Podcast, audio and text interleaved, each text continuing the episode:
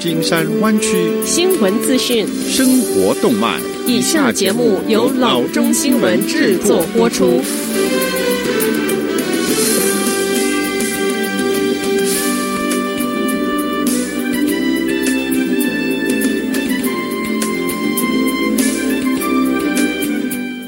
各位听众，大家好，欢迎来到老中广播电台的节目，我是君君。我们首先来关注今天的旧金山湾区地方消息。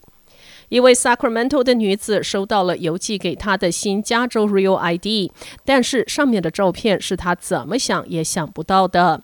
在加州 DMV 的身份证上，Leslie Pilgrim 的照片竟然是一张她戴着口罩的照片。Pilgrim 说：“我知道这种照片不会好看到哪儿去，因为身份证的照片总是照得不是很好看。但是我怎么也没想到，照片里的我居然还戴着口罩。” Pilgrim 说。他去 DMV 拍照的那天，办公室的工作人员非常的严格。他回忆说，在没有明确的指示情况下，因为他担心自己会被指派到队伍的后面，他不想冒险摘下口罩。轮到他拍照之时，DMV 的员工拍了两张照片，其中一张他还戴着口罩，第二张他把口罩摘了下来。DMV 的一位发言人说：“这件事存在疏忽，该机构目前正在调查这件事情是如何发生的。虽然这张 Real ID 严格上来说是有效的，但是 DMV 会给 Pilgrim 发一张新的身份证，当然上面会有一张他没有戴口罩的照片。”下则消息：一名 San Francisco 的牧师因 COVID-19 感染去世。一周之前，他的教堂因至少有三名的牧师和神职人员 COVID-19 检测阳性而暂时关闭。根据 St. Peter and Paul Church 在网站上发表的一份声明，这个 North Beach 教会的神父 Bob Stein 周二的早晨去世。教会在网站上说：“我们感谢你们对我们 COVID-19 检测阳性者的神职人员所做的祈祷和给予的支持。” St. Peter and Paul 也因为这个原因决定要延期开放的时间。目前教会是以直播的方式来继续做仪式。疫情期间，这一座教堂一再回避 COVID-19 健康条例。城市律师 Dennis Herrera 因此对 Archdiocese of San Francisco 发出停止令。这个教堂还曾经举行过约有一百人参加的婚礼。导致至少十名的宾客新冠病毒检测阳性。根据 San Francisco Chronicle，教堂并没有被传讯。Archdiocese of San Francisco 表示，他们没有要求天主教徒一定要当面参加仪式，并且建议如果举行，则缩短仪式的时间和减少仪式的次数。他们还建议年长和有风险的教徒留在家里。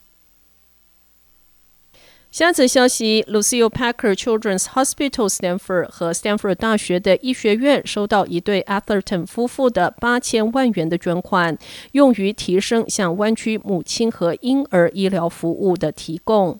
周二，Lucille Packer Foundation for Children's Health 称，Elizabeth 以及 Bruce Dunleavy 向医院的捐赠是有史以来个人送给医院最大的捐款金额。这份捐款将资助一个新的接生部门，并用于进一步发展 Stanford Maternal Fetal Medicine 的专案。医院官员说，Palo Alto 的 Lucille Packer Children's Hospital 每年接生四千四百多名的婴儿。Bruce Dun Levy 说：“我们从亲身经历中了解到，世界级的医疗对母亲和婴儿是有多么的重要。我们很高兴能帮助推进母亲婴儿研究医学科学的最新水准，以及推进为每一位母亲和婴儿提高最高品质的医疗护理。”下则消息，州长 Gavin Newsom 周三说，加州疫情与一个月前相比有了很大的进步，这与广大的居民努力遵守戴口罩等安全规则是有关系的。根据全州和湾区报告的阳性病例资料，某些地区很快将减少 COVID-19 限制的措施。San Mateo 县是最早会在下周进入红色层级的三个湾区县之一，除了 San Mateo Mateo 县之外，San Francisco 和 Marin 县也准备进入红色层级。这意味着餐厅的室内用餐容量将提高到百分之二十五。电影院和室内健身中心也可以在有限容量之下运行。加州阳性率目前为百分之三点三，低于一个月前的百分之十一点三。在这段时间中，病例已经从一日四点二万多起下降到周三的大约四千起。